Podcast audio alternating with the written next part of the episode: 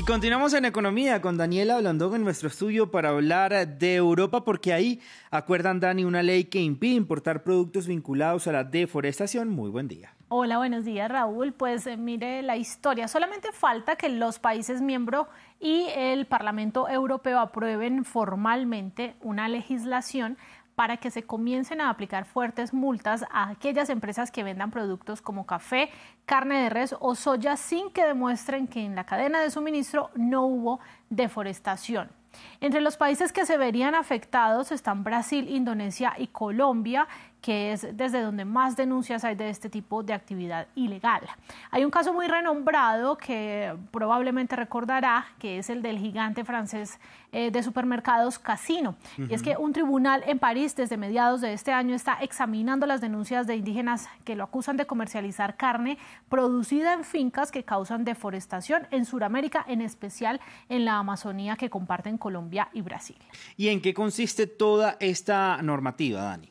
Bueno, entonces los comercializadores de alimentos tendrán que representar, que presentar mejor y de productos, de otros productos, una declaración que demuestre que sus cadenas de suministro no están contribuyendo a la destrucción de los bosques. Si se comprueba lo contrario o simplemente no presentan esta declaración, podrían enfrentar muertes eh, fuertes, multas que van hasta el 4% de su facturación o también se aplicará eh, a, otros productos que ya mencionamos, al aceite de palma, la madera, el cacao, el caucho y derivados como el cuero, el chocolate y los muebles.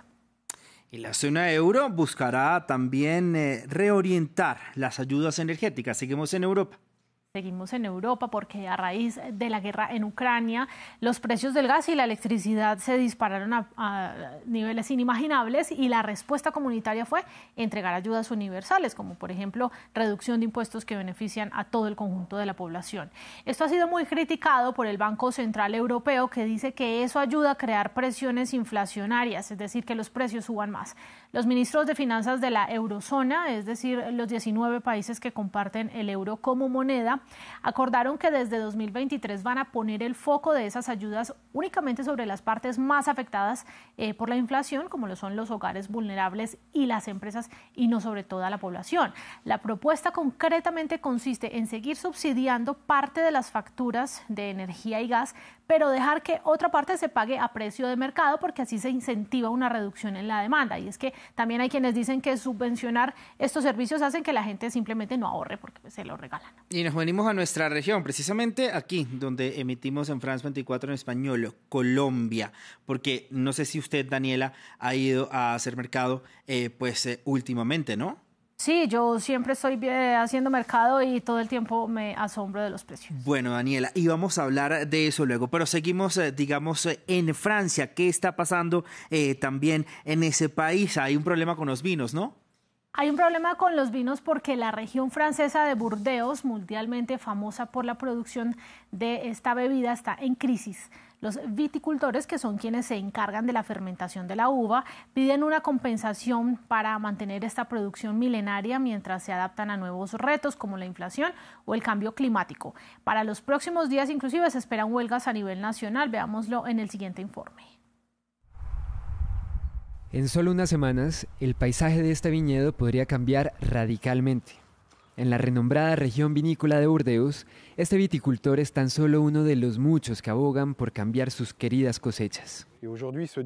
Decir que tenemos que acabar con este viñedo que hemos construido durante los últimos 20 años es desgarrador, por supuesto, pero dependemos de un mercado, de reglas y estándares que nos han llevado a esta situación.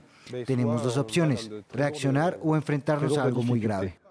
Para los sindicatos, esta es la única forma de avanzar hacia un tipo de agricultura diferente y abordar la crisis de sobreproducción que amenaza al primer viñedo que obtuvo el famoso sello de denominación de origen en Francia.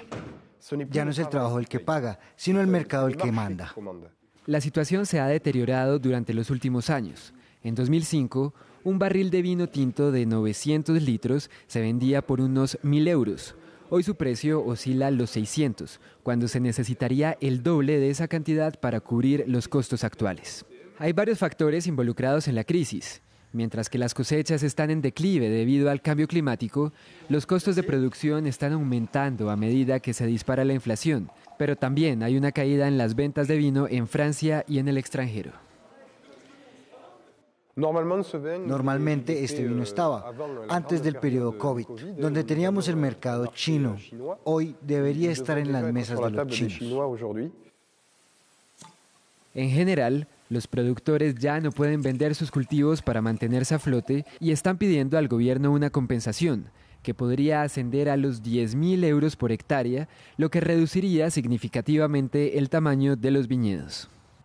Bueno, Daniela, cifra del día el 11,7% que cayó la acción de VF Corporation el lunes tras revisar a la baja sus proyecciones de 2023 y cambiar de presidente ejecutivo. Esta empresa, de la que probablemente no le suene el nombre, es la dueña de marcas como North Face o Kipling o Vans o Timberland y cree que debido a la desaceleración económica la demanda de sus productos no va a ser como esperaba. Bueno, y además porque son costosos, ¿no? Porque son muy costosos, entonces están más costosos, la gente no compra y le quedó y me quedas viviendo Colombia. Colombia, exacto, porque ¿qué va a pasar con la inflación aquí en este país que cada día sube y sube y sube? Dani, muchísimas gracias como siempre por toda la información. Más adelante hablamos de Colombia. En la próxima crónica. En la próxima crónica y nosotros hablamos de deportes con Luis Méndez.